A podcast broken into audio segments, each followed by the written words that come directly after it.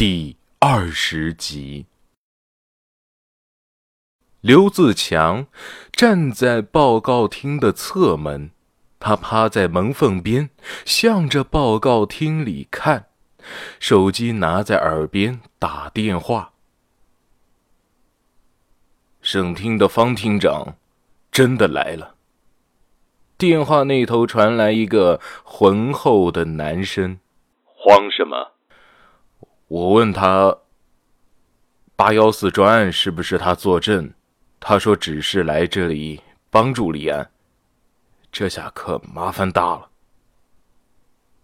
刘自强额头渗出了冷汗，他用手擦了一把，没想到冷汗越擦越多。女孩的父亲昨晚投毒，包括自己在内，一家三口都毒死了，还怕什么？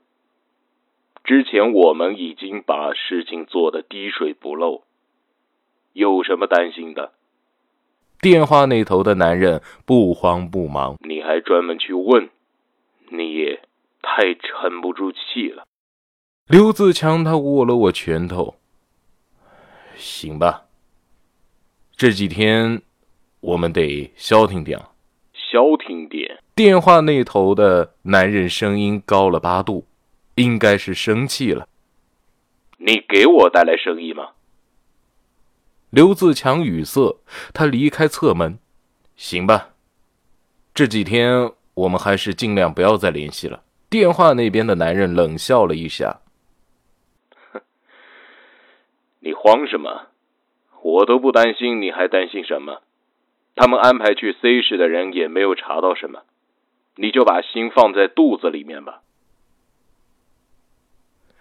有我在，什么问题都不会有的。”男人挂了电话，看向桌边的电脑，屏幕中正在播放八幺四专案组成立的新闻发布会。刚才还在侃侃而谈的李大队长，现在已经有一分钟没有说话了。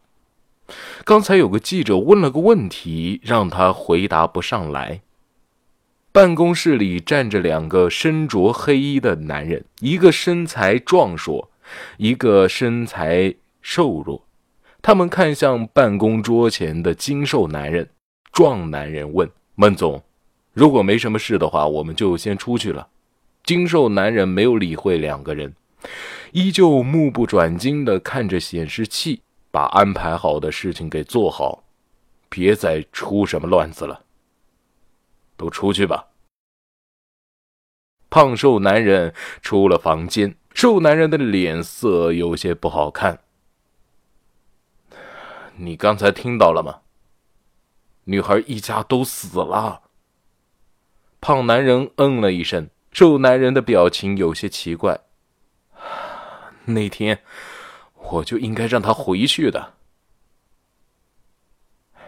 张强，别纠结那么多了，赚钱才行。你去哪个地方可以做到一个月能赚个十几二十万呢？胖男人拍了拍瘦男人的肩膀。要不是看在钱的面子上，我也不做了。没什么比贫穷更可怕的呀。瘦男人就是十多天前接徐瑶到国贸大厦做保洁的张强。他见到自己的大哥麻木不仁的表情，他也无奈的叹了口气，跟着他走远。报告厅里，李安，他就感觉自己口干舌燥。总是用手指甲整理着胸前的领带，那是他用手指扣向胸前的麦克风。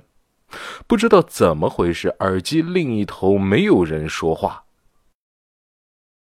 见演讲台上的李安回答不出刚才记者提出的问题，台下的记者们都在交头接耳的等待他的回答。耳机传来了让李安安心的声音。问题再重复一遍。台下的记者就看见李安的嘴巴靠近了麦克风，右手指向了一名女记者：“麻烦你可以再重复一下刚才的问题吗？”“好的，那我再重复一遍。”女记者接过了话筒。请问八幺四专案组的李组长，我曾经听说 L 市近两年内连续发生了好几起强奸杀人案，被害人都与八幺四专案的轻生女孩年龄相仿，而且轻生女孩在跳楼前都没有穿衣服，这是不是就代表着八幺四专案的女孩与这几年连续发生的强奸杀人案有关？要不然的话，你们不应该这么晚才成立专案组的。我还听说强奸杀人案一直没有告破，不知道是真的还是假的。上一任刑侦支队队长周勇被革职，也不知道他到底因为什么原因。我和周勇的话曾经都认识，他被革职之后的话，我也再没见过他。当时我也在跳楼现场，在女孩跳楼后，人群出现了女孩的父亲，他袭击了一个围观群众。我看女孩的父亲，他神似周勇，而且你们抓住他后，一直都没有对外公布其结果。你们想隐瞒什么吗？希望你可以做正面回答。这是一个很长的问题。李安又听了一次，然后把他给听完了，身心再一次的接受了巨大的折磨。还好几天前孙法医告诉自己。一些关于周勇的情况，要不然还真的是没辙了。不知方厅长会给自己什么样的答复呢？深呼吸，别着急，跟着我的节奏说。李安的耳机传来了稳重的声音：“你的问题很长吗？”记者们就看到李安深呼吸了一下。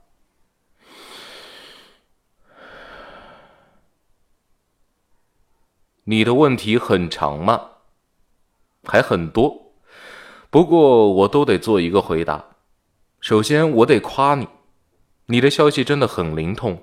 八幺四专案目前是个独立的案件，说是案件，不如用事件这个词形容的更贴切一些。目前我们还没有找到可以和之前强奸杀人案可供并案的线索。不过，如果两个案子有关联的话，我们会在第一时间公布出来。关于上一任支队长被革职的原因，我这边还不太清楚，因为我在 L 市任职也才半年不到，期间也没有人和我说过他的事情。李安顿了一下，看向了最前排的摄像机。我们也没有打算规避这个插曲。女孩跳楼当天袭击围观群众的人确实是周勇，就是因为这个，我们才成立了专案组进行调查。不过，跳楼女孩不是他的女儿，是他认的干女儿。目前，周勇还在调查阶段，具体细节我们会在结案的时候公布总结的。女记者继续发问。那周勇会不会和女孩跳楼有关？他存在起到什么样的作用？他是凶手吗？李安平复了一下心情，这些问题都是细节问题，我们会在结案后公布。耳机里传出了方志国的声音：“不要再让他问问题了，找找其他人。”李安伸手指向了其他记者，一名男记者接过了话筒。呃，这个案子你们打算用多长时间侦破呀？李安沉思了一下，耳机里传出了方志国掷地有声的声音。李安的表情微微的停顿一下，随后他双手撑在讲台前，身体前倾，他坚定不移地说：“我们只需要半个月的时间，半个月之后，如果案子不破，我就把公安厅刑侦支队队长的位置让出来。”给有能力的人来做。台下的记者们顿时炸了锅，没想到李安的决心那么大。精瘦男人透过显示器看着李安，他的嘴角逐渐上扬，最后他轻蔑的一笑：“哼，我倒是要看看你有什么方法。”八幺四专案组成立新闻发布会。除了中间那空白的一分钟小插曲之外，召开的还算是完美。警方的发声也让群众少了些猜忌，李安的军令状也让群众对警方多了一些信任。亲爱的听众朋友们。本集播讲完毕，感谢您的收听，我们下期再见。